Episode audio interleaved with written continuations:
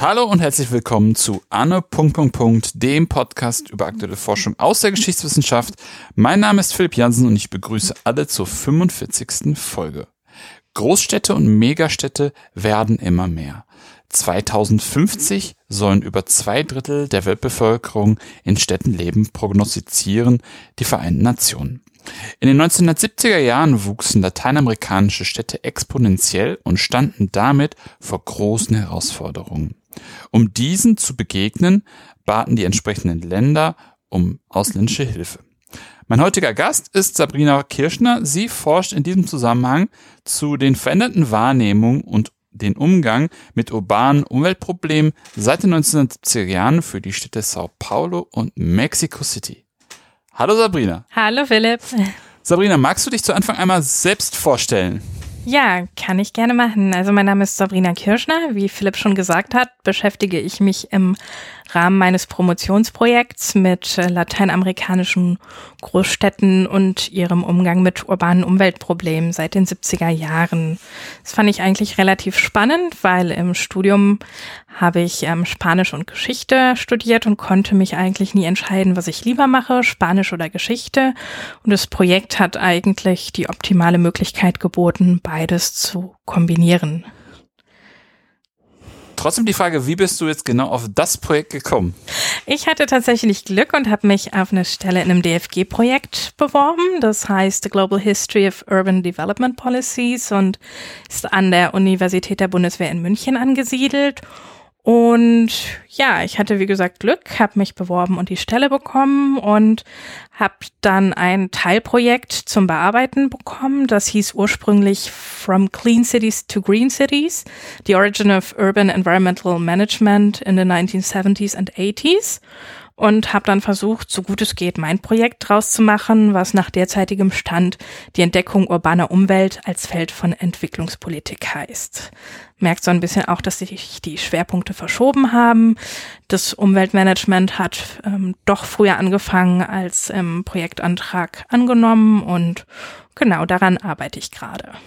Was ja mal ganz spannend ist, ne, sozusagen die, die, die, der, der Clash von Annahme und dann man fängt dann an mit dem Forschen und muss dann doch nochmal umjustieren, wie das dann besser funktionieren könnte. Ja, das ist auf jeden Fall so, gerade wenn man ganz viel mit Quellen arbeitet und die Quellen nicht direkt um die Ecke liegen. Meine Quellen liegen größtenteils auf anderen Kontinenten sogar. Das heißt, ein Großteil für meine beiden Case Studies, ich habe zwei Stück, eine zu Mexico City und urbaner Luftverschmutzung und eine zu Gewässerverschmutzung in Sao Paulo. Die liegen tatsächlich ähm, in den USA größtenteils damals für den Fall zu ähm, Sao Paulo, weil es da ein Weltbankprojekt gab. Und für Mexico City ähm, könnte man meinen, dass Quellen in Mexico City liegen. Das war nicht der Fall. Den Großteil meiner Quellen habe ich aus Genf, aus dem UN-Archiv und ähm, von der Panamerikanischen Gesundheitsorganisation, die in Washington DC auch liegt mit ihrem Sitz.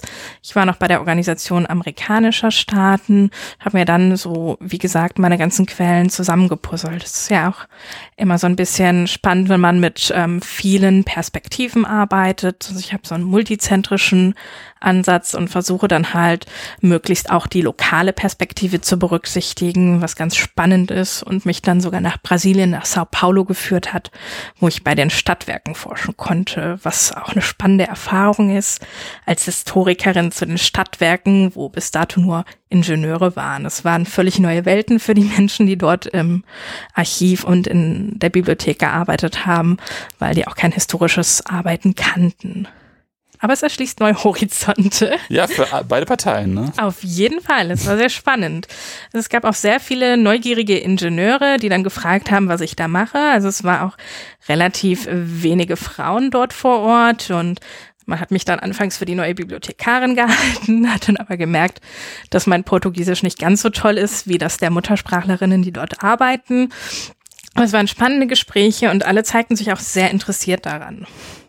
Was ja auch mal ganz interessant ist, ne? dass man da so in einem ganz anderen Feld dann da auf so viel Interesse stößt. Ja. Ja, auf jeden Fall. Wobei ich ehrlich gesagt sagen muss, obwohl ich jetzt von Hause aus Historikerin bin, bin ich auch konferenzmäßig ähm, eher interdisziplinärer unterwegs. Das heißt, ich war bei Romanisten. Das sind äh, Menschen, die unter anderem Spanisch, Portugiesisch, Italienisch oder ähnliches studieren und entsprechende Kulturwissenschaften, teilweise auch historisch gesehen Sachen machen.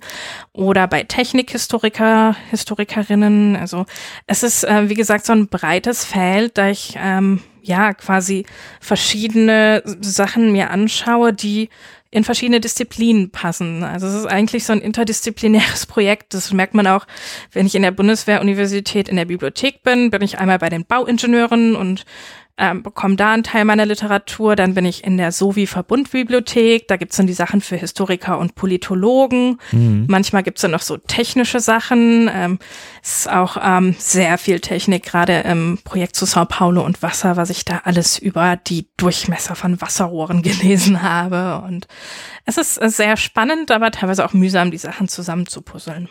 Mhm. Aber das ist ja, was passt dann ja total zu dir, wenn du so, so, sowieso so die, Frage hattest, was bin ich? Bin ich Literaturwissenschaftlerin oder, oder Historikerin und sozusagen dann von, von Anfang an dich halt interdisziplinär aufgestellt hast, ne?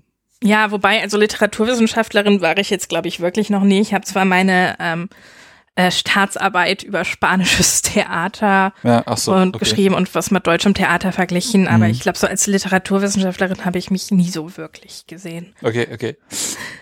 Wenn wir die Hörerschaft einmal abholen wollen würden und einmal kurz sozusagen über den Start, also für die beiden Städte bis zum Startpunkt seines Projekts beschreiben wollen würden, wie, was wäre da deine Antwort? Wie, womit wollen wir auf allem anfangen? Ja, es ist auf jeden Fall ganz spannend. Die Städte haben sich unterschiedlich entwickelt. Also Sao Paulo war ähm, hat ganz klein angefangen als eine jesuitische Gründung, mehr oder weniger ähm, in der Nähe von der Küste. Also es gab, ähm, heute kennen einige vielleicht den Hafen von Santos und von dort aus ist man so ein bisschen ins Landesinnere gegangen und hat sich da so ein bisschen auf einer Erhöhung am Zusammenfluss von Flüssen ähm, niedergelassen und einen Außenposten gegründet, also Mönch-Außenposten. Also Sao Paulo war fast 300 Jahre lang, ähm, kann man in der Literatur nachlesen, eigentlich so ein kleines Bauerndorf. Da lief gar nichts, Rio de Janeiro war wichtiger und dann kam irgendwann der Kaffee. Der boomte so Ende des 19. Jahrhunderts. Da brauchte man ganz viele Arbeitskräfte, weil ähm, die, Absch äh, die Sklaverei abgeschafft wurde. Und Sao Paulo hat dann ja ganz aktiv ähm, eine Bevölkerungspolitik betrieben, äh, nicht Bevölkerungs, Entschuldigung, eine ähm, Migrationspolitik für ähm, ja, sagen, heute würden wir sagen Gastarbeiterinnen, die haben in Japan ganz aktiv beworben, äh, im Mittelmeerraum und haben dann wirklich Arbeiterinnen und Arbeiter für die Kaffeeplantagen geholt. Und ähm, das Kaffeegeschäft wuchs und irgendwann ist man dann auf die Idee gekommen, dass man ein bisschen unabhängiger vom Kaffee werden wollte und hat dann die Industrialisierungsschiene beschritten. Es war wie in vielen lateinamerikanischen Ländern die importsubstituierende Industrialisierung und irgendwann brachte die Industrialisierung auch weiteres Bevölkerungswachstum mit, weil sich ähm, industrielle Zentren ähm, bildeten, wo dann wieder neue Arbeitskräfte benötigt wurden. Dann kam irgendwann mehr Bevölkerung, dann wurde es urbaner und dann kamen die Probleme, weil die Industrie natürlich auch ganz viel Dreck verursacht hat. Gerade in Sao Paulo hat sich die Industrie an den Flüssen angesiedelt, weil es da schon relativ viele und gute Eisenbahnverbindungen gab, die noch aus Kaffeezeiten stammten. Das heißt, der Kaffee musste ja damals von Sao Paulo im Landesinneren zum Hafen transportiert werden und diese Strecken konnten dann auch die ganzen ähm, ja, Industrie Industriestandorte nutzen. Es war hauptsächlich ähm, Schwerindustrie, so von Öl bis Metallverarbeitend alles dabei. Und das Problem war, dass man damals sich noch gar nicht für Umweltschutz interessiert hat. Das heißt, man hat eigentlich alle seine Abfälle äh, wirklich ins Wasser gekippt und die Flüsse waren wirklich, wie man später dann auch in den Weltbankberichten lesen konnten, braune Brühe. Es waren mit Fettfilmen, es schwamm alles drauf. Es war dreckig. Also man hatte auch ähm, keine ja keine ähm, fortgeschrittene Kanalisation oder so. Es gab noch keine Filteranlagen und ähm, ja, in den 70er Jahren wurde es dann besonders schlimm. Die Bevölkerung hat das dann auch gemerkt. Es roch ganz eklig und ähm, man wusste dann, man muss was tun. Es gab immer mehr Menschen. Es fehlte der Zugang zu Wasser, nicht nur für die Bevölkerung, sondern auch für die Industrie. Und die Industrie war natürlich wichtig, weil ähm, Brasilien sich modernisieren wollte. Hm, da kommt sozusagen das eine zum anderen. Ne? Geht die Industriequalität oder die Industrie runter, hat man das Problem, dass man keine Arbeitskräfte mhm. mehr hat und dann vielleicht wieder Abwanderung und so weiter und so fort. Genau, also es ist so, das eine bedingt das andere ja. und auch in der Literatur wird eigentlich immer gesprochen, in der, bei der Urbanisierungsfrage sind so miteinander verwobene Phänomene. Also Industrialisierung, Urbanisierung und Bevölkerungswachstum, das hängt halt ganz toll zusammen und in Mexiko war es halt ein bisschen anders. Mexiko wollte sich auch industrialisieren. Mexiko war schon immer sehr zentralistisch und es hat sich in dem Talkessel von Mexiko City konzentriert. Ähm, auch die Industrie, was natürlich ein bisschen blöd war, weil ein Talkessel dazu beiträgt, dass die Ventilation der Luft ähm, vermindert wird. Die Luft kann sich, wie gesagt, bis zu einem gewissen Grad selber reinigen, nur wenn man irgendwann zu viele Schadstoffe in der Luft hat, die von der ganzen Industrie kommen, dann ist auch da ja, dann hat man ein Problem. Und in Mexiko kamen dann noch meteorologische und topografische Phänomene dazu. Ähm, es gab einen ausgetrockneten See dort und der hat dafür gesorgt, dass es mit diesen ganzen meteorologischen Gegebenheiten dann zu Staubstürmen kam, die für die Bevölkerung extrem sicht- und spürbar waren. Also aus den 50er Jahren gibt es ganz viele Fotos, wo man Menschen sieht, die sich dann so Taschentücher vor den Mund und das Gesicht halten, weil sie einfach keine Luft kriegen. Mhm. In Mexiko hat man da auch, auch irgendwann erkannt, dass man dagegen was tun muss. Es war dann auch eine Kostenfrage. Also Gebäude wurden beschädigt, ähm, Klamotten wurden beschädigt, Tiere, Menschen wurden krank. Also Menschen haben dann ja karzinogene Erkrankungen bekommen und ja. Was ich ganz spannend finde, alles, was du gerade zu, zu Mexico City gesagt hast, habe ich mehr oder weniger bei, bei den Recherchen zu meiner Masterarbeit für Berlin gelesen. Ähm, selbst wenn Berlin sozusagen nicht in so einem Talkessel liegt, mhm. äh, hast du trotzdem so eine, so eine, die Problematik, dass du wie so eine Glocke in ja. den Wintermonaten über der Stadt hast. Und genau das Gleiche, was, was du da beschrieben hast, die ganzen Auswirkungen, hattest du da irgendwie halt auch. Also, dass du äh, diese, die, die, die hohe, die hohe, die, die, den Anstieg von Krebserkrankungen hast, dass irgendwie Gebäude äh, zunehmend beschädigt worden sind und so weiter und so fort, dass man am Ende fast sagen muss, es ging dem mehr oder weniger gar nicht so wirklich um die Menschen, aber einfach die volkswirtschaftlichen Schäden, die dadurch entstanden ja, natürlich. sind.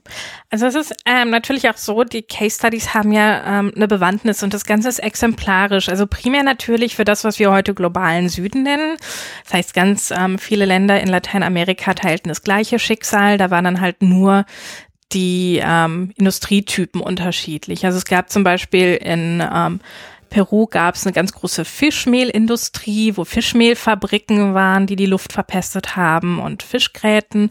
Und ähm, dreckiges Wasser gab es auch in den verschiedensten anderen Ländern, gerade auch an den Grenzen, weil ich meine, das Wasser, die Flüsse machen ja vor Grenzen nicht Halt. Und es ist, ähm, wie gesagt, ganz exemplarisch für Länder, die sich im Industrialisierungsprozess ähm, befinden. Und ähm, deswegen gibt's ja natürlich dann auch die ähm, Case Studies, um zu zeigen, ähm, wie die Länder damit umgegangen sind. Die haben natürlich das Problem dann irgendwann als solches ähm, identifiziert. Mhm. Viele waren sich dann aber auch dessen bewusst, dass sie das Problem alleine nicht lösen konnten.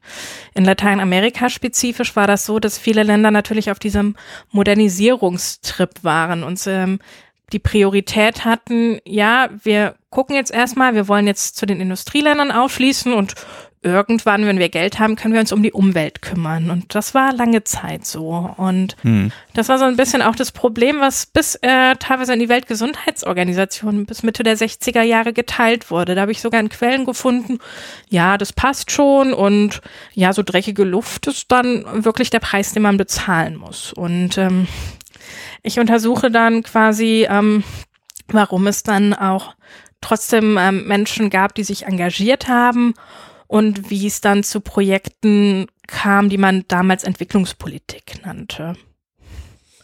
Und das ist dann ähm, wirklich auch sehr spannend, weil es engagierte Menschen gab, die Anträge geschrieben haben. In Mexico City, wo die Luft sehr dreckig war, gab es ganz engagierte junge Wissenschaftler. Es waren teilweise Chemiker, Klimawissenschaftler, Geografen, die unter anderem Sichtweite-Messungen gemacht haben. Das heißt, die standen dann quasi in der Uni auf einem Turm und hatten angefangene Studien, die schon in den 30er Jahren begonnen haben, wo man wirklich 20 Kilometer weit gucken konnte, klare Luft und die haben dann schon gemerkt, die Sichtweite lässt nach. Also die Sichtweite war nachher auf unter zwei Kilometer gesunken was schon extrem viel ist. Ja. Und die haben dann versucht, das alles ähm, zu untersuchen. Die haben dann verschiedene ähm, chemische und meteorologische Analysen angestellt und schon gemerkt, oh, wir haben ein Problem. Und ich glaube, diesen engagierten Wissenschaftlern ist es auch so ein bisschen zu verdanken, dass Mexico City da selber aktiv wurde und ähm, sich bemüht hat, ähm, was gegen die Verschmutzung zu tun. Die waren ja auch wirklich Vorreiter was ich total, total spannend finde, weil sozusagen diesen, sag ich mal, philosophischen Ansatz, ne, dieses, wir holen jetzt erstmal als, als sogenanntes Schwellenland auf und ja, dann nimmt man halt Luftverschmutzung und Wasserverschmutzung billigend in Kauf, weil wir wollen ja nach vorne. Total interessante Logik, ne? weil das haben wir ja heutzutage auch noch mit in bestimmten Ländern. Land, ja, auf jeden Fall. Es war ja auch ein großes Thema vor der Stockholm-Konferenz. Die Stockholm-Konferenz ähm, sollte ja 1972 stattfinden. Man hatte schon 68 verschiedene Resolutionen in die UN-Generalversammlung eingebracht und da zeichnete sich ab, ähm, dass diese Konferenz stattfindet. Das war ja die Konferenz für ähm, ja, Mensch und Umwelt. Also da sollte es dann wirklich mal explizit darum gehen. Und viele der Länder, die damals Entwicklungsländer hießen, haben gesagt, nö, eigentlich haben wir da keine Lust zu, weil wir befürchten, dass die bösen, ähm, ja, sagen wir mal, die bösen Industrieländer dann irgendwas aufzwingen und wir bleiben dann auf der Strecke. Und deswegen gab es eine ganz spannende Tagung, die ähm, in Funex stattfand. Das ist eine kleine Stadt am Genfer See. Und da hat ähm, der Morris Strong, das war der kanadische Präsident der UNCHE in Stockholm, versucht nochmal alle an den Tisch zu bringen. Das heißt, es gab Vertreter der internationalen Organisationen und Vertreter ähm, der einzelnen betroffenen Länder, die sich nochmal an den Tisch ähm, gesetzt haben und geschaut haben, dass es zu keinem Boykott der Stockholm-Konferenz kam.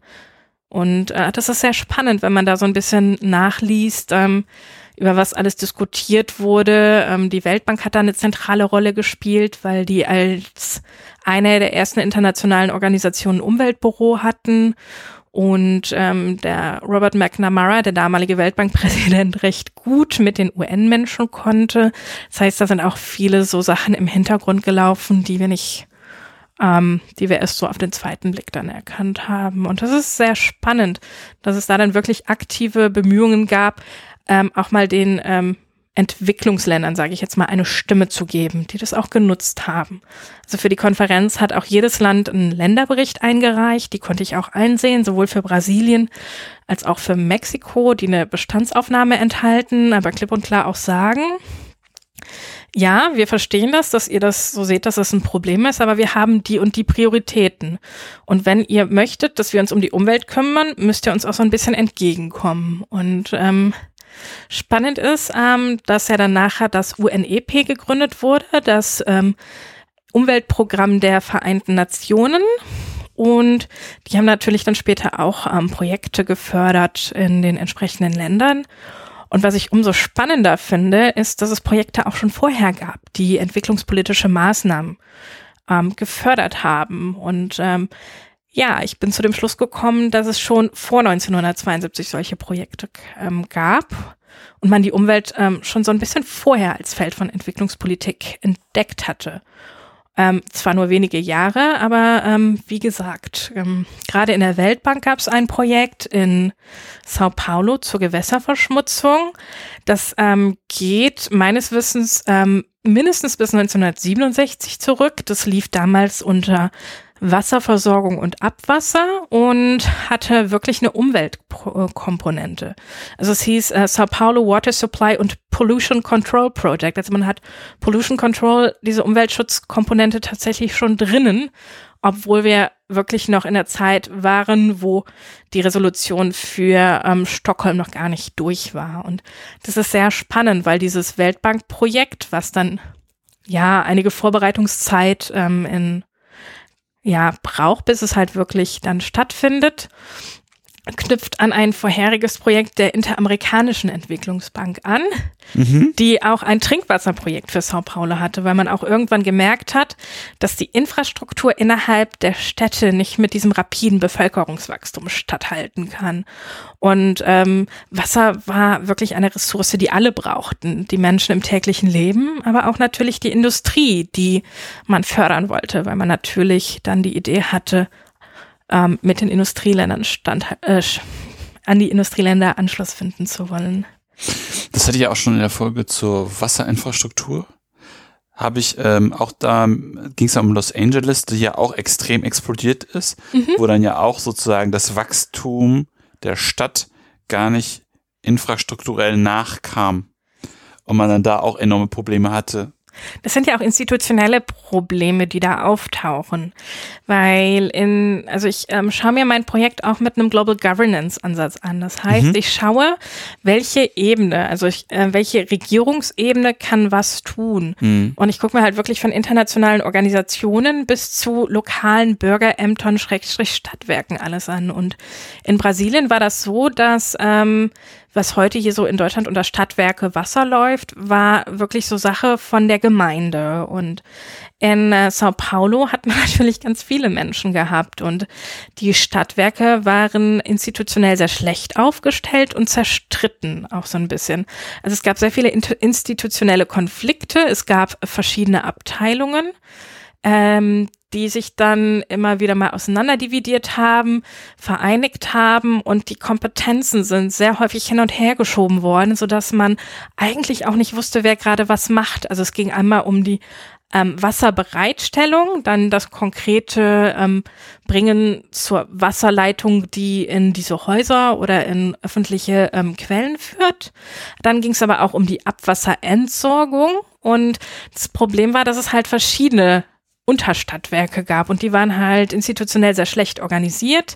Die Leute, die dort arbeiteten, waren teilweise schlecht ausgebildet. Und es gab zu wenig ähm, Geld und Subventionen. Also es lag auch unter anderem am Steuersystem in Sao Paulo, wo Sao Paulo ähm, wirklich mehr Steuern bezahlt hat, als es zurückbekommen hat. Und es war dann so ein bisschen kritisch. Und ähm, diese mangelnde Qualifikation ist auch in vielen Projekten dann ein Thema, wo es dann auch geht, darum geht, dass man ähm, Fachkräfte ins Ausland schickt, um denen dann quasi Kurzstipendien zu geben, dass sie noch mal ein bisschen ähm, mehr Input bekommen und als Multiplikatoren vor Ort wirken können.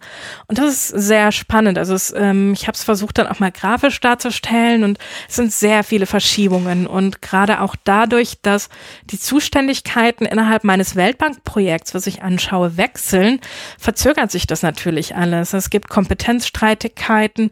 Ähm, Berater von internationalen Organisationen wissen dann auch nicht, mit wem sie sprechen sollen. Es gibt dann auch Widerstand. Äh, ähm, weil einige sagen, dass sie anderen nicht vertretungsberechtigt sind und ähm, ja, es sind so ganz viele Details, die so wirklich Zahnrädchenartig zusammenspielen und dafür sorgen, dass es Verzögerungen im Projektablauf gibt. Und gerade so dieses Kompetenzgerangel war eigentlich schon so eine rote Linie, also ähm, roter Faden. Ähm, auch äh, wenn ich mir ältere Publikationen anschaue, es gibt ähm, eine Art Zeitschrift der Stadtwerke Sao Paulo, zumindest von einer dieser Unterabteilungen. Und da ist eigentlich dieser rote Faden, dass die ähm, Organisation Organisation schon immer sehr schlecht und defizitär war. Und das trägt natürlich dann auch dazu bei, dass es Kompetenzprobleme gibt. Mhm. Was auch ganz interessant ist, wenn man sozusagen dann ja feststellt, dass, dass, dass, dass, dass Strukturprobleme mehr oder weniger in dieses Wasserverschmutzungsproblem münden, sozusagen, oder das mit verursachen. Natürlich hast du die Industrie, aber sozusagen, dass, dass, dass, dass, dass die Stadtwerke ja, so schlecht aufgest aufgestellt sind, dass die Finanzen in, der in Sao Paulo so schlecht aufgestellt sind, führen dann irgendwie zu Shortbacks. Oder ja, Cutbacks. also es war tatsächlich dann auch in, innerhalb des Weltbankprojekts kam dann auch nochmal die panamerikanische Gesundheitsorganisation mit rein und hat dann auch nochmal so Trainings für Organisationen Budget, Budgetplanung und sowas durchgeführt. Ah, aber bis dieser Beratervertrag dann auch wieder zustande kam, da verging dann auch wieder ein Jahr, weil sich wirklich keiner so wirklich ähm, zuständig fühlte. Und dazu hat man dann noch andere Probleme wie leckende Wasserleitungen, die ganz viel Wasser verlieren, was man eigentlich total dringend bräuchte. Und ähm, diese institutionellen Querelen sind wirklich ähm, dafür verantwortlich, dass das Projekt halt länger dauert. Dann kommt noch eine Inflation dazwischen und sind halt nicht so erfolgreich wie erhofft. Also ich glaube, am Anfang ist man auch davon ausgegangen, man macht ein Projekt, dann ist das Wasser sauber. Mittlerweile sind knapp 50 Jahre vergangen. Ich war auch zum Forschen in Sao Paulo und das erste, was ich dann gesehen habe, als ich im Bus in die Stadt fuhr, oh, das Wasser ist ja immer noch dreckig. Und ähm, ja, es ist halt, glaube ich, so eine never-ending Story. Ich habe es mir auch nochmal angeschaut. Es gibt ähm, ganz viele Folgeprojekte, die Entwicklungsbanken anbieten und es ist, glaube ich, so schon so eine zu einer eigenen Industrie geworden. Okay. Gerade so in Sao Paulo. Ja bis in die 2000er Jahre rein. Man kann das auch auf der Seite der Interamerikanischen Entwicklungsbank nachschauen. Da gibt's dann das Folgeprojekt vom Folgeprojekt vom Folgeprojekt mit äh, unterschiedlichen Schwerpunkten natürlich. Mal will man Industrieabwässer säubern, mal will man mehr Trinkwasser, aber im Grunde genommen ist es halt alles mit dem Fluss- und Kanalisationssystem verknüpft, was man vor 50 Jahren dann auch schon gemacht hat.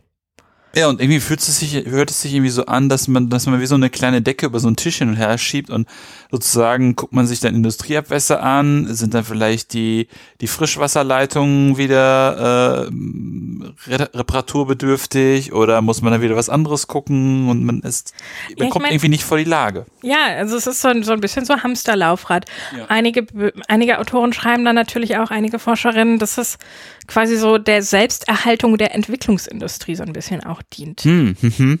Also den Punkt habe ich jetzt ähm, nicht äh, primär untersucht, weil ich mich ja eher dafür interessiere, wann sich ähm, internationale Institutionen und lokale Akteure für Umweltprobleme interessierten. Aber das ist natürlich sicherlich auch spannend, wenn man sich damit nochmal auseinandersetzt. Mhm. Wie sieht's in Mexiko aus? Du hast jetzt gerade schon von den jungen Forschern gesprochen, die das, die das äh, nach vorne treiben. Ja, genau. Also es ähm, gab wirklich ganz motivierte. Ähm, und die haben dann wirklich ihre Forschungen zu Luftverschmutzung aus verschiedensten Perspektiven gemacht. Und ähm, innerhalb von Mexico City gab es dann einige, die auch recht gut vernetzt waren, weil sie im Ausland studiert haben. Es kam so eins zum anderen. Die ähm, Panamerikanische Gesundheitsorganisation hat das Problem auch erkannt Mitte der 60er und eine Resolution erlassen, dass man deren Entscheidergremien bitte dazu be bewegen möge, sich um urbane Umweltprobleme zu kümmern, insbesondere um die Luftverschmutzung. Und 1967 bzw. 1966 hat man dann ähm, den Posten eines Luftverschmutzungsberaters eingerichtet. Mhm. Das heißt, es gab eine Person, der ist dann benannt worden. Der hat vorher schon ähm, an einem Forschungsinstitut gearbeitet und ist dann quasi ja ähm, durch die Länder gereist ab 1966 und hat sich dort ein Bild über die Lage gemacht. Mhm. Also man wollte erstmal sondieren, gibt es überhaupt ähm, Luftverschmutzungsprobleme und Irgendwann stellte man dann natürlich fest, ja, natürlich gibt's Probleme, ganz viele. Und ähm, ich glaube, so für Mexiko war sehr spannend, dass Mexiko auch schon so konkrete Belege gesammelt hat. Und es kam dann quasi die Idee auf, dass man ein panamerikanisches Luftverschmutzungsüberwachungsnetzwerk gründen konnte. Das hieß äh, Red Panaire, das ist eine spanische Abkürzung. Und dieses Netzwerk ist dann 1967 gestartet. Also man hat dann wirklich so ja, Messgeräte aufgestellt, die die wichtigsten Schadstoffe überwacht haben innerhalb von großen Städten. Also da gab es verschiedene Kriterien. Entweder hat man viel Industrie, man hat über, man hat ganz viele Einwohner oder innerhalb der nächsten Zeit ist abzusehen, dass die Stadt ein Problem bekommen könnte. Und dieses Projekt wurde ähm, unterstützt von der Weltgesundheitsorganisation und der Panamerikanischen Gesundheitsorganisation und lief dann erstmal an. Man hat dann erste Verträge geschlossen und geschaut, wer mitmachen möchte. Mexiko hat natürlich ganz laut hier geschrien.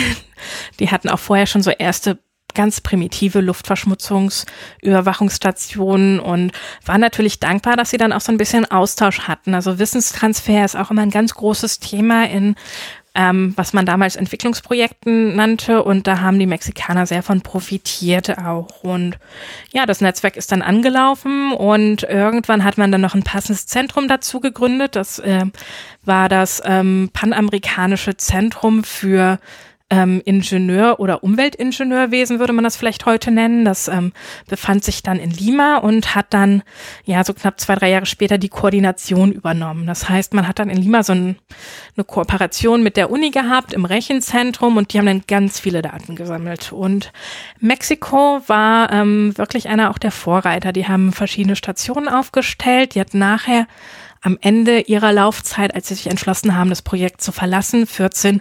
Luftverschmutzungsüberwachungsstationen. Die erste Station gab es für fast alle Teilnehmerländer geschenkt. Das hat damals um die 1000 US-Dollar gekostet. Und ich glaube so 100 Euro für Verbrauchsmaterialien. Man musste da immer so Filterchen wechseln und so. Und ja, die haben die verschiedenen ähm, ja, Werte dann quasi überwacht und verglichen. Also das CEPIS, das Zentrum in Lima, hat Reports draus gemacht, Berichte, in denen dann wirklich die Werte verglichen wurde. Ich meine, klar, das war so ein bisschen Äpfel mit Birnen vergleichen, aber es gab dann schon mal so eine Tendenz. Also Später ist man dazu übergegangen, dass man auch so ein bisschen geschaut hat, ähm, habe ich Stationen in Wohngebieten, in Industriegebieten oder in ähm, Gewerbegebieten oder in so Innenstädten und ähm, hat dann versucht, so Trends abzuleiten und hatte zum mindestens schon mal Tendenzen. Also das Hauptziel dieses Netzwerks war auch ähm, einerseits ähm, Aufmerksamkeit und Bewusstsein schaffen innerhalb der Bevölkerung und der Regierung, dass man ein Problem hat und dann natürlich auch den Anreiz zu schaffen, dass man da was gegen ähm, tut und weitere Maßnahmen ergreift. Und in Mexiko hat das eigentlich ganz gut geklappt, so gut, ähm, dass Mexiko das Netzwerk irgendwann verlassen hat und zwar Mitte der 70er. Ähm, die haben dann mit Hilfe der CEPIS-Berater ähm, ein eigenes Projekt geschrieben beim UNDP, also dem ähm, Entwicklungsprogramm der Vereinten Nationen eingereicht und gebeten, dass ähm, sie automatische Messgeräte bekommen. Mhm. Weil die Messgeräte im Red Pan Aire, die waren alle manuell betrieben und ähm, die waren auch nicht kalibriert. Also ich glaube, ähm, wenn das sich ein Techniker anguckt, wird er die Hände über dem Kopf zusammenschlagen. Aber für den damaligen, damaligen Zeitpunkt war das halt schon sehr fortschrittlich. Und die haben dann irgendwann Messgeräte von Philips beantragt. Also es war zur damaligen Zeit das Nonplusultra. Es war das teuerste Luftverschmutzungsüberwachungsnetzwerk, was die hatten. Und die haben dann versucht, genauere Werte zu bekommen. Das hat natürlich auch nicht so super toll geklappt, aber die Werte, die, die während des Red Pan Aire und dem Red Philips, diesem Philips-Netzwerk hatten, haben dafür gesorgt, dass die Regierung weitere Maßnahmen einleiten konnte. Es gab erste Industrieverordnungen. Man hat versucht, bei ähm, motorbetriebenen Fahrzeugen so ein bisschen nachzurüsten. Also es mussten dann verschiedene technische Sachen, ja, genau, also so beeinflusst werden und ähm, am Auto eingebaut werden. Und irgendwann gab es dann auch verbleites Benzin.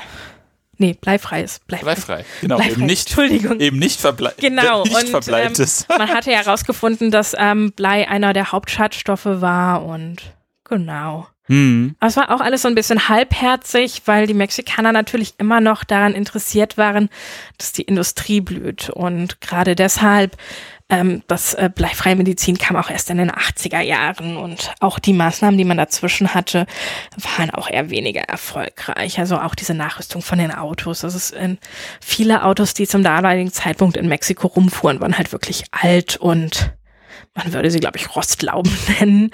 Und ähm, die Emissionen waren halt sehr stark, gerade auch weil Mexiko ja in diesem Talkessel liegt. Das ist dann nochmal, wiegt nochmal ein bisschen schwerer als in normalen Städten auf dem platten Land. Mm, wo sich dann so ein bisschen verwehen kann im wahrsten Sinne des Wortes. Ja, genau, das ist ja das Problem. Also man hat dann wirklich so diesen Talkessel und diese imaginäre Glocke und diese Luftreinigungsmechanismen in Kraft zu kriegen, ist halt sehr schwierig dann. Mm, mm.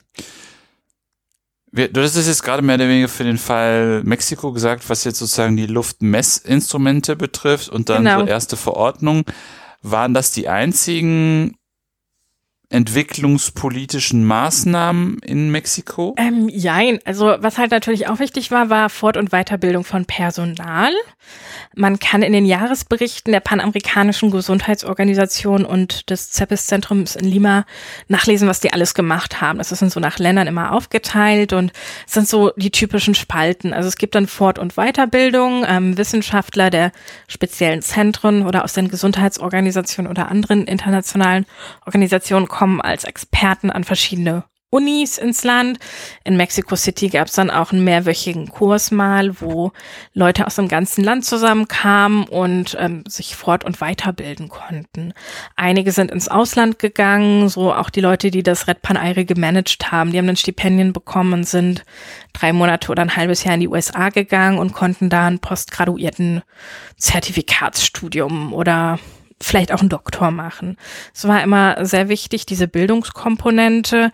Ähm, dann, ja, Fort- und Weiterbildung war sehr wichtig. Und was haben sie sonst noch gemacht? Ja, verschiedensten Sachen. Also es ging dann auch um Hilfe bei der Inbetriebnahme dieser Messstationen. Es ist dann auch immer jemand gekommen und hat dann mal drüber geschaut, wie es beim Aufbau ist, ähm, ob man Hilfe braucht. Mal haben die dann auch Materialien geschickt, die schwer zu beschaffen waren. Es gibt zum Beispiel für das Red Pan Aire, das ja ein Projekt war, was in vielen lateinamerikanischen Städten und Ländern stattgefunden mhm. hat. Äh, da gibt es ein Handbuch vor, äh, für welche Materialien und welche Reagenzien man braucht und wo man die beschaffen kann. Mhm. Bei vielen Ländern war es dann auch so, die hatten nur eine Station und hatten dann auch wieder kein Geld. Und dann gab es dann natürlich auch mal so Lieferungen der Panamerikanischen Gesundheitsorganisation oder die WHO und hat dann mal Materialien geschickt. Also es kommen dann Sachleistungen, aber es gibt mal Berater, die dann vielleicht auch bei der Ausarbeitung von Gesetzen helfen. In Mexiko gab es auch ein Gesetz 1971, was zentral war. Da wurde dann erstmal definiert, was ist ähm, ein Schadstoff und was verstehen wir unter Verschmutzung. Und da gab es dann zumindest theoretisch auch Verordnungen, die Strafen angedroht wurden. Ähm, inwieweit das dann immer durchgesetzt wurde, stand natürlich auf einem anderen Blatt, weil man da natürlich eine Interessenkollision hat. Was aber ganz, ganz spannend ist, weil es sich so anhört, als wäre das, ähm, als wäre es gerade in, in Mexiko das sehr wissenschaftlich aufgebaut worden. Also dem, die ersten Wissenschaftler ja auch diese Sicht, diese Sicht, ähm, Experimente gemacht haben und dann sozusagen ja auch ähm, diese Luftmessung ja auch, auch so einen wissenschaftlichen so einen wissenschaftlichen Touch, Touch ja. irgendwie haben. Ja, im Prinzip schon. Also ich glaube, das waren auch wirklich die treibenden Kräfte dann ähm, vor Ort, weil die halt wirklich dieses Erkenntnis- und Forscherinteresse hatten, zu erfahren, was da passiert, warum das passiert. Also man kann dann auch ellenlang nachlesen, wie so ein Sandsturm oder Staubsturm, die heißen in Mexiko Tolvanera, wie die entstehen. Und ich glaube, dieses Erkenntnisinteresse hat die dann auch dazu ähm, geführt, nachzufragen und Maßnahmen zu ergreifen. Ich glaube, deswegen waren die auch ein bisschen offener, als dann der äh, Luftverschmutzungsberater durch die Länder gereist und die konnten sagen, ja, hier, wir haben hier schon mal was. Und ich glaube, das war für die auch so ein bisschen dieser Wissensaustausch und Transfer. Ich glaube nicht, dass das da wirklich so asymmetrisch war wie bei der Weltbank, die Experten nach Sao Paulo geschickt hat und gesagt hat, oh ja, wir ähm, haben ganz tolle Experten und wir geben euch das Wissen weiter. Ich glaube, in Mexico City war das eher so eine Win-Win-Situation. Es gab nämlich auch das Ganze lief damals auch so ein bisschen unter Public Health, also Gesundheit. Das hat, glaube ich, die Sophie Lange auch erzählt bei ihrem Projekt, das viel anfangs über Gesundheit, über diese Gesundheitsschiene lief. Und es gab auch ein ähm, Organ, ich glaube, des Gesundheitsministeriums in Mexiko, das hieß Salud Publica, also und die haben wirklich auch Aufsätze veröffentlicht, die sich mit der Luftverschmutzungssituation beschäftigten und natürlich auch in Fachzeitschriften. Die wurden auch wahrgenommen, sind auf Konferenzen im In- und Ausland gefahren und konnten da dann äh, berichten über ihre Fortschritte. Ja, aber irgendwie, was, ich ganz interessant finde, ist, ist, ist es ist, in meinem Kopf drückt sich so ein, oder, oder drängt sich so ein bisschen der, der Eindruck auf, dass, dass in Mexiko eine, eine sehr enorme intrinsische Energie da war. Über diese Forschungsgruppe ja. irgendwie unheimlich viel so, was, was geht da los? Wie können wir das irgendwie greifen? Wie können wir das irgendwie messen? Also das ist so der Eindruck, den ich über die Quellen bekommen habe. Das mhm. ist natürlich immer sehr selektiv. Also man muss natürlich mit dem arbeiten, was da ist. Und mhm. ich hatte den Eindruck, weil es halt wirklich diese Publikationen von den Forschern gab, die wirklich ihr ganzes Forscherleben damit verbracht haben. Das heißt, die ersten Publikationen sind aus den 60er Jahren. Einige leben heute noch oder sind vor kurzem bestorben, gestorben und die haben sich ihr ganzes Leben dann mit Luftverschmutzung ähm, ja, befasst in Mexico City. Und ich finde das total spannend. Also das ganze Leben wirklich haben die sich mit dem Thema befasst. Und das war vielleicht auch so der Vorteil, den sie hatten. Und Mexiko war ja wirklich auch Vorreiter innerhalb dieses Netzwerks. Da war ja von ähm, von Kolumbien bis ähm, hin zu den karibischen Inselstaaten konnte da ja jeder mitmachen bei dem Netzwerk und hat Unterstützung bekommen. Mhm. Mexiko hat ein Drittel der Ergebnisse geliefert, die ausgewertet wurden, obwohl sie halt wirklich schon fünf Jahre vor Schluss das Netzwerk verlassen haben. Also es war ein Projekt, das lief von 67 bis 1980 und Mitte der 70er Jahre hat Mexiko diesen Red Phillips Antrag gestellt und die haben das Netzwerk dann quasi verlassen, weil sie eigentlich das Ziel ja schon erreicht hatten. Ich glaube, das haben sie auch schon, bevor sie dem Netzwerk beigetreten sind, weil diese Awareness schaffen, das Bewusstsein schaffen, das gab es, glaube ich, in Mexiko zumindest in diesen Forscherkreisen mhm. schon vorher mhm. und weitere Maßnahmen wollten die natürlich auch vorantreiben. Inwiefern die Regierung das jetzt gut fand, steht natürlich auf einem anderen Blatt, aber ich finde äh, finde es bemerkenswert, dass es diese Forscher gab. Also es ist auch ähm, spannend, als Historiker mit so Sachen zu arbeiten, mit denen man eigentlich gar nichts ähm, zu tun hat. Ich habe so ein bisschen davon profitiert, dass ich in Aachen ähm, studiert habe und wir ähm, im Studium auch schon Technikgeschichte gehört haben und man hat also vielleicht so ein bisschen mehr ähm, Grundverständnis für Technik und ähm, weniger Angst, weil man auch sehr vielen Ingenieuren im Studienalltag begegnet. Es hat auch so ein bisschen geholfen. Ich konnte dann auch noch mal bei ähm, Fragen, die ich dann zu technischen Gegebenheiten hatte, wusste ich auch, wen ich dann mal fragen konnte. Mhm. mhm. Weil es teilweise sehr abstrakt ist. Ja, ja. Ich habe bei mir ja dann über Luftreinhaltungsmechanismen oder Entschw Rauchgasentschwiffungs... Ja darüber habe ich gearbeitet, habe mir das ganze Zeug reingefahren, wie was, wo die verschiedenen Möglichkeiten, wie man das macht. Ich fand es per se halt ganz interessant, aber du bist natürlich in Gefilde vorgedrungen. Da hast du vorher keine Ahnung von das gehabt. Das ist ne? das Problem. Also wie gesagt, ich ähm, suche auch ähm, immer nach adäquaten Begriffen, wie ich das übersetzen kann. Also ich arbeite sehr viel mit spanischen Quellen im Fall vom Red Pan Aire und mit portugiesischen Quellen ähm, für Sao Paulo. Und das Wort Luftverschmutzungsüberwachungsnetzwerk, was ich jetzt für dieses Red Panaire als deutsche Übersetzung habe, wenn du das bei Google eingibst, ähm, da ist nicht viel. Also da ist wirklich nicht viel und es ist dann immer schwierig. Ich frage dann auch immer ähm, Ingenieure, ob die, was die sich unter diesem Begriff vorstellen, ob man das dann auch wirklich benutzen kann. Und ich muss dann natürlich auch für die Geisteswissenschaftlerinnen und Geisteswissenschaftler nochmal das Ganze erklären, weil es ja wirklich vom äh, täglichen Erfahrungshorizont meilenweit weg ist. Und mm. so ein bisschen das Neuland, das vielbeschworene. Mm, mm. Was ich aber so, wie gesagt, so interessant fand, einerseits das, das, das, das extreme Intrinsische von Sao Paulo und dann dieses Extrinsische sozusagen bei, nee, das Andersrum. Intrinsische bei Mexiko ja. und das Extrinsische bei, bei Sao Paulo finde ich ganz bemerkenswert, dass die dann so das sind, was, was so manchmal auch der Habitus ist, wenn dann die, die Berater kommen. Ja, das ist so ein bisschen ähm, lustig, weil ich habe es auch versucht von äh, Bottom-up und Top-down-Projekten. Mhm. Und bei mir war es eigentlich ähm, am Anfang eher so, dass ich angenommen habe, es war andersrum, dass ich eigentlich eher am Anfang angenommen habe, ähm, bei Sao Paulo war das so, die Regierung hört holt sich Hilfe, was sie natürlich auch gemacht hat. Also in Sao Paulo war auch die Regierung ganz stark daran beteiligt, dass sie sich Hilfe geholt haben. Und die haben auch wirklich lange mit der Weltbank darum gekämpft, dass die Geld bekommen haben. Von daher würde ich gar nicht sagen, dass Sao Paulo extrinsisch ist. Ähm, ich würde eher sagen, dass ähm, Mexico City ähm, auf den ersten Blick vielleicht eher so extrinsisch war und dann intrinsisch wurde, als ich dann diese ganzen Wissenschaftler-Sachen gefunden habe. Mhm. Weil am Anfang las ich das für mich, als ich nur meine WHO-ersten Quellen hatte, las ich das so, ja, die WHO hat entschlossen, ihr habt ein Umweltproblem, wir schicken euch wen und der guckt sich das an. Und im Endeffekt habe ich ja dann später auch entdeckt, ähm, diese lokale Seite. Nur bis du zu der lokalen Seite vordringst, musst du natürlich erstmal in, in das Thema reinkommen. Und die lokalen Quellen springen dich natürlich nicht so an. Also ich habe wirklich mir die Finger wund geschrieben und meine lokalen Quellen teilweise von super motivierten amerikanischen Bibliothekarinnen aus Universitätsbibliotheken bekommen, weil diese Sachen schwer verfügbar sind. Das ist auch viel so graue Literatur. Und da würde ich sagen, klar, also am Anfang habe ich gedacht, das ist eher so top-down die WHO entscheidet und ihr macht mit, aber ähm, im Laufe des Projekts entdeckt man halt mehr diese eigene Motivation und die Wissenschaftler und bei Sao Paulo würde ich in jedem Fall sagen, dass die ähm, Regierung da sehr aktiv war, weil die Regierung hat halt gemerkt, oh, wir haben ganz viele Leute, wir haben Stadtwerke, die gar nicht funktionieren. Also die Regierung Sao Paulos als Regierung des Bundeslands Sao Paulos. Die hatten einen Bauminister und der wurde dann zur Weltbank geschickt und durfte fürsprechen. Mhm. Die wollten halt wirklich Gelder haben für die städtische Wasser- und Abwasserversorgung und sind da auf Widerstand gestoßen. Die Weltbank ähm, hat damals gesagt, nö, also wir haben jetzt schon genug und ähm, ihr habt ja schon so viele andere Projekte und wir müssen unser Geld ja gleichmäßig verteilen.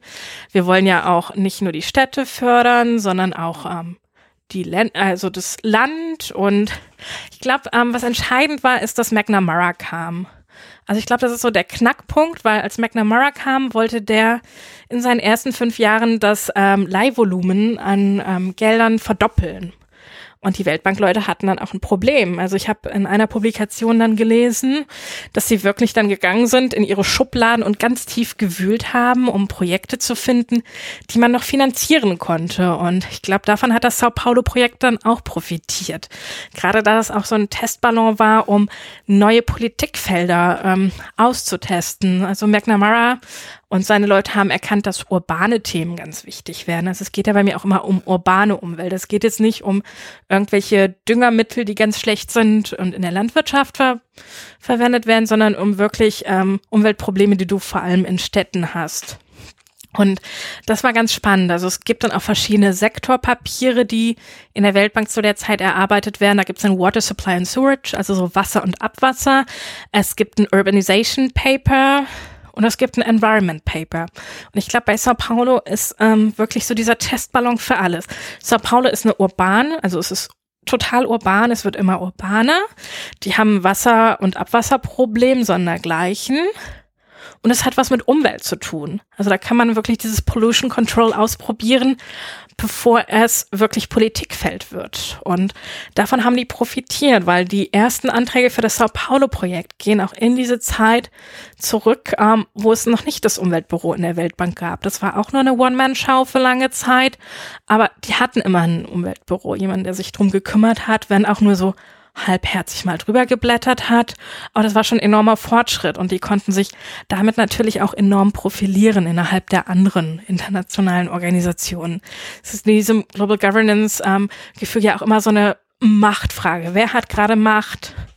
Warum hat er Macht? Ähm, wie kann er sie ausüben? Und ich glaube, das ist ganz spannend, wenn man das so in dem Weltbankprojekt sieht wenn die Weltbank ihre Delegationen schickt, die ähm, zum Gefühl tausendsten Mal Sao Paulo und die Stadtwerke besuchen und sich das angucken und schreiben, ob sie jetzt das Projekt finanzieren wollen oder nicht. Oder du hast wirklich Ingenieure, wie sie nach Mexiko kommen und auf Augenhöhe miteinander sprechen. Also es sind auch wirklich äh, schon mal mexikanische Ingenieure aus Mexico City eingeladen worden, um Fachkurse im Ausland zu halten. Und andere Lateinamerikaner sind nach Mexiko zur Fortbildung geschickt worden. Und ich glaube, das ist ähm, eine Frage auch der Position und von Machtsymmetrien oder Asymmetrien. Mhm. Was ich ja auch dabei ganz interessant finde, also auch so, so, so wenn wir jetzt mal in dieses eher wissenschaftliche Arbeiten gucken, ja. ne, die, die einerseits deine, deine Annahme, nachdem du die WHO-Sachen gelesen hattest, die ja einfach einen bestimmten Duktus dann eben auch hatten und wenn ja. man dann sozusagen die, die, die Geschichte sich dann sozusagen bottom-up anguckt in deinen Stadtwerken. Es, es ist eh ganz spannend.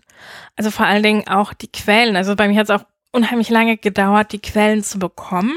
Mhm. Was ja auch ähm, durch diese räumliche Distanz. Mhm. Ähm, bei der Weltbank ist es so, jede Quelle oder jede Akte, die du bekommst, wird von dem Mitarbeiter auch gescannt und gelesen.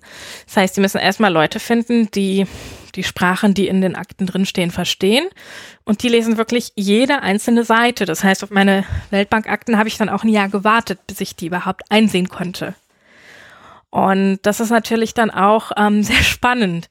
In Mexiko ähm, wusste man gar nicht, ob es überhaupt Akten gibt. Da ist dann auch mal die Frage, haben die Sperrfristen oder ist das Archiv einfach nur chaotisch? Und ähm, ganz gut organisiert fand ich zum Beispiel die WHO. Die haben wirklich ganz engagierte äh, Bibliothekare und Archivare, die sehr gut ähm, organisiert sind, aber da hast du auch so Aktenqualitätsprobleme. Du bekommst dann so Mikrofische, die irgendwann mal in den 70ern verfilmt wurden, wo du die Hälfte nicht lesen kannst, weil sie schlecht ähm, belichtet ist. Und es sind dann oft auch so Aktenkennzeichen, die du findest in anderen Akten und ich sage, oh, was könnte da drin stehen? Und das ist dann sehr schwierig, wenn du dann wirklich vor diesem Mikrofisch-Lesergerät sitzt und dich fragst, was soll das?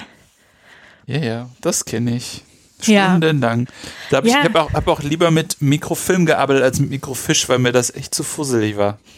Ja, aber ich meine, du hast die, äh, die Auswahl nicht. Also wenn du, wenn du Glück hast, hast du im Archiv halt diese Findbücher oder Listen. Also die UN hat zum Beispiel eine Website, wo du schon erste Infos einsehen kannst und du schreibst dann immer quasi deine Wunschlisten für den nächsten Tag. Bei der Weltbank musst du es mit ganz viel Vorlauf deine Bestell Liste schreiben und du bekommst auch nur eine bestimmte Anzahl von Boxen und dann ist Schluss, weil die natürlich möglichst viele Forscherinnen und Forscher bedienen wollen. Und das sind natürlich auch so Probleme, die du nicht hast, wenn du jetzt zum Beispiel in Deutschland in einem Archiv arbeitest, wo du immer wieder hin kannst. Also ich meine, ich war auch sehr dankbar, dass es im Iberoamerikanischen Institut in Berlin auch einige Sachen gibt an Sekundärliteratur, ähm, lateinamerikanische graue Literatur, die ich dort einsehen konnte, weil du dich dann, wenn du vor Ort bist, in Sao Paulo zum Beispiel, auf diese wirklich ähm, wichtigen Sachen konzentrieren kannst, die du sonst nirgendwo anders bekommst. Und das ist da natürlich auch nochmal spannend und zudem diese sprachlichen Barrieren und nochmal die fachlichen, weil wenn du einen Ingenieur hast, schreibt er immer anders als ein Geisteswissenschaftler. Wenn du einen deutschen Ingenieur hast als deutsche Muttersprachler, kannst du das vielleicht irgendwie noch nachvollziehen. Aber wenn du dann zum Beispiel einen äh, brasilianischen Ingenieur hast und der in der Uni eigentlich portugiesisches Portugiesisch gelernt hast, ist es dann nochmal eine Stufe schwieriger. Mm, mm, mm. Und hat man denn jetzt in Mexiko was gefunden? Nee, also derzeitiger Stand, nö. Also meine Haupt, ähm, Quellen für Mexiko habe ich halt ähm, in Genf gefunden, beziehungsweise bei der UN in New York und ja, in Universitätsbibliotheken, wo ich Verweise hatte, dass es Aufsatztitel gab, die ich in irgendwelchen Quellen gefunden habe und dann über intensivste Bibliotheksrecherchen ähm, wusste, dass es da den Aufsatz geben könnte. Also es ist die mexikanischen Quellen liegen leider nicht in Mexiko. Ich war deswegen auch tatsächlich nicht in Mexico City, auch wenn man es glauben könnte. Mhm.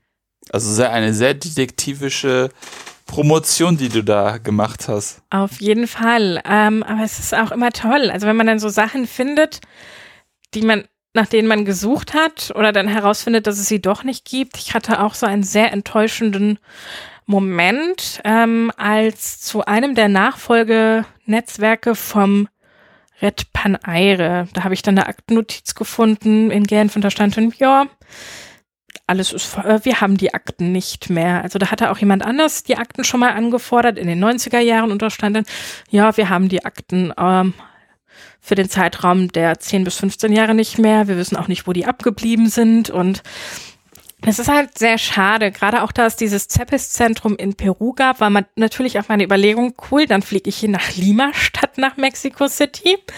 Aber das Problem war, dieses Zentrum hat sich aufgelöst und ähm, die hatten eine tolle Bibliothek, aber da ist auch sehr viel weggeschmissen worden und keiner konnte mir so richtig sagen, zwei Jahre lang, wo die Daten gelandet sind. Und ich habe dann irgendwann, ähm, weil ich Ingenieure dann auch über Facebook angeschrieben habe, wo ich einen Namen hatte, erfahren, dass die ähm, Daten teilweise äh, in der Unibibliothek gelandet ist, die natürlich auch nicht unendlich viel Platz hatte.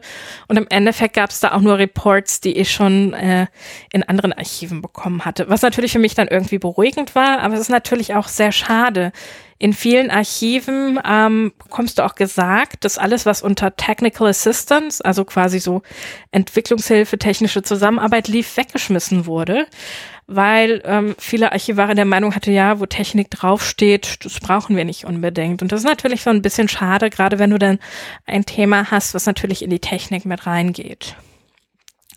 Ist ab und zu frustrierend, aber man freut sich dann auch schon mal über Zufallsfunde, wo man gar nicht mit gerechnet hatte oder entdeckt Komplementärakten, was ich dann auch schon mal hatte. Und da freut man sich natürlich dann, wenn man liest, was die eine Seite schreibt und die andere Seite. Und ähm, das ist natürlich auch total schön, weil es in dem DFG-Projekt so ein bisschen auch darum gehen sollte, die lokale und halt die internationale beziehungsweise nationale Perspektive mit einzubeziehen. Die lokale Perspektive ist natürlich super schwierig weil es da auch nicht zu viel gibt. Man findet dann schon mal vereinzelte Zeitschriften der Stadtwerke für Sao Paulo oder halt so Aufsätze der mexikanischen Wissenschaftler. Was natürlich auch ähm, total spannend wäre, ist, was hat Lieschen Müller oder Otto Normalverbraucher gedacht? Aber das kann die Arbeit leider nicht leisten. Aber vielleicht findet sich da ja jemand. Genau. Aber ich finde ansonsten immer noch sozusagen der, das Ergebnis, dass, dass, dass du mehr oder weniger überrascht worden bist von dem, WHO-Studium und dann sozusagen lokaler nochmal zu gucken, das finde ich schon mal eine, eine, eigentlich ein, super Ergebnis, abgesehen davon, dass, dass ja das immer noch ein, ein Thema ist, dass das einfach noch, noch gar nicht durch ist. Ne? Genau, also das ist halt das Schwierige. Also Viele andere Leute haben ja ihre Magisterarbeit oder ihre Bachelor- oder Masterarbeit schon über ein ähnliches Thema geschrieben und mein Thema ist halt wirklich sehr speziell. Also es ist halt die Nische in der Nische und es gibt total wenige Menschen, die sich damit befassen. Also ich kenne so zwei, drei Leute, die sowas ähnliches in Sao Paulo für andere Zeiträume machen, aber dann auch mit einem anderen Schwerpunkt. Ähm, und in Mexiko gab es halt, wie gesagt, die Ingenieure, die sich dafür interessierten, denen aber so ein bisschen so der geistessozialwissenschaftliche Background fehlte. Also ähm, es erstreckt sich halt sehr viel über Formeln, also seitenweise Formeln, wo ich denke, okay, was will er mir sagen? Und dann gibt's halt immer so diese kleinen Absätze, die ich dann toll finde, wo dann sowas zur historischen Perspektive oder so steht. Und ähm, das ist so das Spannende, wenn du in so einem Feld bist, was relativ wenige Leute vorher gemacht haben. Einerseits ist es ähm, total spannend, weil du immer mehr neue Sachen entdeckst. Bei mir war das ja auch so, dass ähm, am Anfang so ein bisschen gedacht wurde, es war 70er und 80er Jahre und ich habe ja jetzt festgestellt in meiner Arbeit oder ich werde feststellen, dass ähm, die Umweltprobleme auch schon vorher als Feld von Entwicklungspolitik entdeckt wurden. Wir haben jetzt über Entwicklung relativ wenig geredet. Es geht ja teilweise noch zurück also man streitet sich da so ein bisschen natürlich auch die ähm, Mensch, äh, die Historikerin, die sich mit Entwicklung beschäftigen, äh, wann es genau startete, ob es jetzt erst nach dem Zweiten Weltkrieg war oder vorher schon. Aber es geht ja bis in die Völkerbundszeit zurück. Und ähm, am Anfang war Entwicklung relativ viel Infrastruktur, nach dem Weltkrieg halt Wiederaufbau. Man sieht das ja auch im Namen der Weltbank. Die heißt ja offiziell International Bank for Reconstruction, also Wiederaufbau und Development. Und da gab es ja dann nachher so ein ähm, Shift von Wiederaufbau zu Development, wo sich dann auch natürlich Lateinamerika ähm, gemeldet hat. Da war ja dann auch in der Kennedy-Zeit gab es die Alliance for Progress, von der Sao Paulo ein bisschen profitiert hat, weil es da konkrete Ziele für Wasserversorgung und Abwasserentsorgung gab, die natürlich nicht flächendeckend war. Hier in Deutschland hat natürlich fast, würde ich sagen, jede Wohnung Zugang zu Wasser und Abwasser. Und damals war das eine verschwindend geringe Anzahl. Und man hat dann halt versucht, Quoten zu setzen, die man erreichen wollte. Und das war natürlich relativ schwierig, weil Wasser und Abwasser zusammenhingen. Und wer keinen Zugang zu Wasser hatte, hatte dann natürlich auch keinen zur Abwasser. Das heißt, es gab dann so Sickergruben, wo die Leute ihre Abwasser entladen haben oder halt wirklich in die Flüsse. Die sind dann wirklich hingegangen und haben es dann reingeschmissen, was natürlich äh, für die Fluss für den Fluss und die Umwelt nicht so toll war. Mhm. Und das ist so das Spannende, was man dann auch entdeckt. Und ja, ich glaube dann halt schon, dass ich sagen kann, dass die ähm, Umwelt schon vor Stockholm als Feld von Entwicklungspolitik, wie es damals hieß, entdeckt wurde. Und das ist, glaube ich, ganz wichtig, weil die meisten Umwelt denken die meisten, also die sich mit dem Thema etwas mehr befasst haben, denken nicht an Greta, sondern denken dann an die Stockholm-Konferenz 1972. Und ich fand es dann halt spannend, dann auch mal weiter zurückzugehen. Das sieht man ja auch, das Projekt hieß ja ähm, im Anfang das urbane Umweltmanagement in den 70er und 80er Jahren. Und ich entdecke halt mittlerweile schon zaghafte Versuche in den 50er Jahren und kann sagen, in den 60ern war es auf jeden Fall schon, wenn auch natürlich mehr Mitte, Ende, aber es war ein Thema. Und es ist natürlich dann auch spannend, wie sich so Themen entwickeln. Und ähm, es waren ja auch teilweise kleine Schritte. Infrastruktur war ja immer schon sehr wichtig. Ähm, für Entwicklungsprojekte. Ähm, es gab natürlich auch so Projekte Kommunikation und Straßenbau, aber Wasser und Abwasser war natürlich dann auch so diese Gelenkstelle, die man nutzen konnte. Und ich glaube, die Weltbank hat die, ähm, unter McNamara dann die Zeichen der Zeit erkannt, die Chance ergriffen und dann so diesen Testballon mit Sao Paulo auch gehabt. Auch wenn es natürlich jetzt nach 50 Jahren immer noch keine perfekte Lösung gibt. Aber es ist natürlich spannend, dass es so weit schon zurückgeht. Also ist mhm. einem auch gar nicht so klar, wenn man wirklich dann Zeitgeschichte macht und die meisten denken so, ja, es ist so die letzten 10, 20 Jahre und es geht ja auch wirklich so weit zurück dann und es ist spannend, wenn man sich das dann tatsächlich mal bewusst macht, dass Menschen schon so lange über Umwelt sprechen. Für viele Menschen ist es ja im Moment Neuland, was dann ähm, hauptsächlich mit Greta verbunden wird, was natürlich auch sehr spannend ist, weil du diesen Gegenwartsbezug immer hast. Ja. Bin ja gelernte Lehrerin und das ist ja auch natürlich immer ganz wichtig, ähm, bei der Vermittlung von Geschichte für Schülerinnen und Schüler den Alltagsbezug herzustellen. Und als ich mit dem Projekt begonnen habe, war das noch gar nicht so akut äh, in der Gesellschaft und im gesellschaftlichen Diskurs angekommen. Und deswegen ist das jetzt ähm, spannend, dass sich ähm, relativ viele Menschen dafür interessieren, was ich da konkret mache und dann auch ganz überrascht sind, dass es solche Probleme schon so lange gab und auch in so Ländern, zu denen die meisten Menschen relativ wenige Bezüge haben.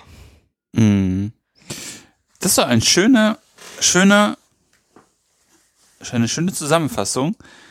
Ähm, und vor allem jetzt nochmal der, der, der, der Wink oder der Bezug auf Sao Paulo und Gegenwart zeigt ja einfach auch, was das für ein dickes Brett anscheinend für die ist, äh, was sie sich da ähm, eingehandelt haben mit ihrem, mit ihrer Wasserverschmutzung. Ähm, also die Luft in Mexico City ist auch immer noch nicht toll, ne? Also können wir auch sagen, es ist, sind immer noch akute Probleme, die vielleicht jetzt auch wieder mehr Aufmerksamkeit bekommen. Wir sehen das ja auch, nach Stockholm gab es ja dann auch wieder 92 die nächste Konferenz und dann 2012. Wahrscheinlich haben wir dann 2032 die nächste Konferenz. Wer weiß, aber es ist, äh, es ist so ein bisschen eine never-ending Story, was man, glaube ich, am Anfang gar nicht ähm, gedacht hat. Am Anfang hat man gedacht, oh, die Technik wird so schnell voranschreiten, wir machen das, wir schaffen das und im Endeffekt ähm, sind die Probleme immer noch da. Ich meine, die Ursachen und kausalen Zusammenhänge haben sich natürlich ein bisschen verändert, aber es sind immer noch Probleme, die Aufmerksamkeit benötigen. Mm, mm. Guter letzter Satz. Wenn die Hörerschaft da jetzt gerne noch was zu lesen möchte, was würdest du ihnen empfehlen? Ja, es ist natürlich schwierig, weil ich in, ähm, an relativ viel mit Quellen arbeite, weil ähm, es da noch nicht allzu viel zu gibt. Ähm, ich habe mir überlegt, dass äh, diejenigen, die sich allgemein für Umweltprobleme im 20. Jahrhundert interessieren, da gibt es ein Buch von John McNeil. Das heißt ähm, in der deutschen Übersetzung Blue Planet, die Geschichte der Umwelt im 20. Jahrhundert.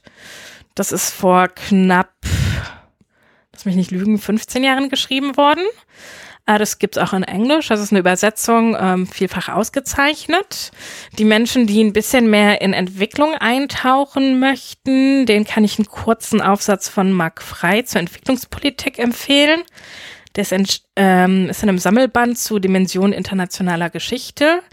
Und die, die ähm, lieber was auf Englisch lesen, ähm, können von Corinna Unger International Development a Postwar History lesen. Das ist vor letztes Jahr erschienen und geht es auch nochmal so ein bisschen Entwicklung und das, was man früher Dritte Welt und heute globaler Süden nennt. Genau. Also zum Einstieg, ich habe selber auch noch was geschrieben. Ähm, Das ist jetzt auch vor kurzem rausgekommen. Da geht es in Sao Paulo um die grenzüberschreitende Zusammenarbeit im urbanen Abwassersektor und entwicklungspolitische Lösungsansätze für die Abwasserprobleme Sao Paulos in den 50er bis 70er Jahren. Das ist in einem Sammelband bei Nomos zur grenzüberschreitenden institutionalisierten Zusammenarbeit erschienen. Das ist ja schön. Das passt dann ja eigentlich auch super gut zu, zu so viel langes Folge, ne? Sozusagen einmal der deutsch-deutsche Case und dann mal international global gedacht. Genau. Super. Das wird natürlich auch wie immer in den Shownotes zu finden sein. Hast du noch eine Gastempfehlung für mich? Ja, genau. Ich habe ja gehört, dass ihr auch auf der Suche, dass du auch auf der Suche nach Gästen bist, die nicht nur neueste und Zeitgeschichte machen. Und genau. habe da an eine Kollegin gedacht, und zwar die Anke Fischer-Kattner. Die beschäftigt sich als Frühneuzeitlerin mit Belagerungen und arbeitet derzeit zu Philipsburg und zwar zu ähm, Belagerungen und Gewaltformen. Mhm. Das könnte vielleicht auch mal ganz spannend sein. Mhm. Und ähm, genau, also es ist, stößt auch bei den Studierenden an der Bundeswehruniversität auf großes Interesse, äh, die ja natürlich sich immer ähm, sehr für solche Themen interessieren. Ja, super, nee, das klingt auch total spannend. Ähm, mit Belagerungstechnik hatte ich bis dato nicht so viel Berührung. Ich ehrlich gesagt auch nicht, aber ich habe von ihr auch schon einige Vorträge gehört und man spricht natürlich auch beim Mittagessen mal zusammen. So der Vorteil der kleinen interdisziplinären Uni sind ja so kein großes historisches Institut, sondern es ist die Fakultät für Staats- und Sozialwissenschaften und du hast den interdisziplinären Austausch mit Philosophen, VWLern, also so Leuten, denen man einer anderen Uni ähm, nicht so leicht über den Weg läuft. Und das ist immer sehr spannend und mhm. Auf jeden Fall kann ich es total nachvollziehen. Ähm, ja, Sabrina, vielen herzlichen Dank für diesen spannenden Ausflug in den globalen Süden. Ja, dann vielen Dank auch. Ähm, ich habe mich total gefreut und bin jetzt auch mal gespannt auf die nächsten Gäste. Und ich auch. genau, und das war es auch äh, für heute bei Anno Punkt Punkt. Wenn es euch gefallen hat, empfehlt den Podcast gerne weiter. Ihr könnt übrigens über eine Podcast-App eurer Wahl, Spotify oder iTunes, den Podcast abonnieren und hören. Wenn ihr den Podcast auch unterstützen wollt, findet ihr auf der Webseite einen Spendenbutton zu PayPal. Wenn ihr selber forscht und über euer Projekt sprechen wollt, kontaktiert mich einfach per Mail oder Twitter. Ansonsten hören wir uns bald wieder. In diesem Sinne, auf bald und tschüss.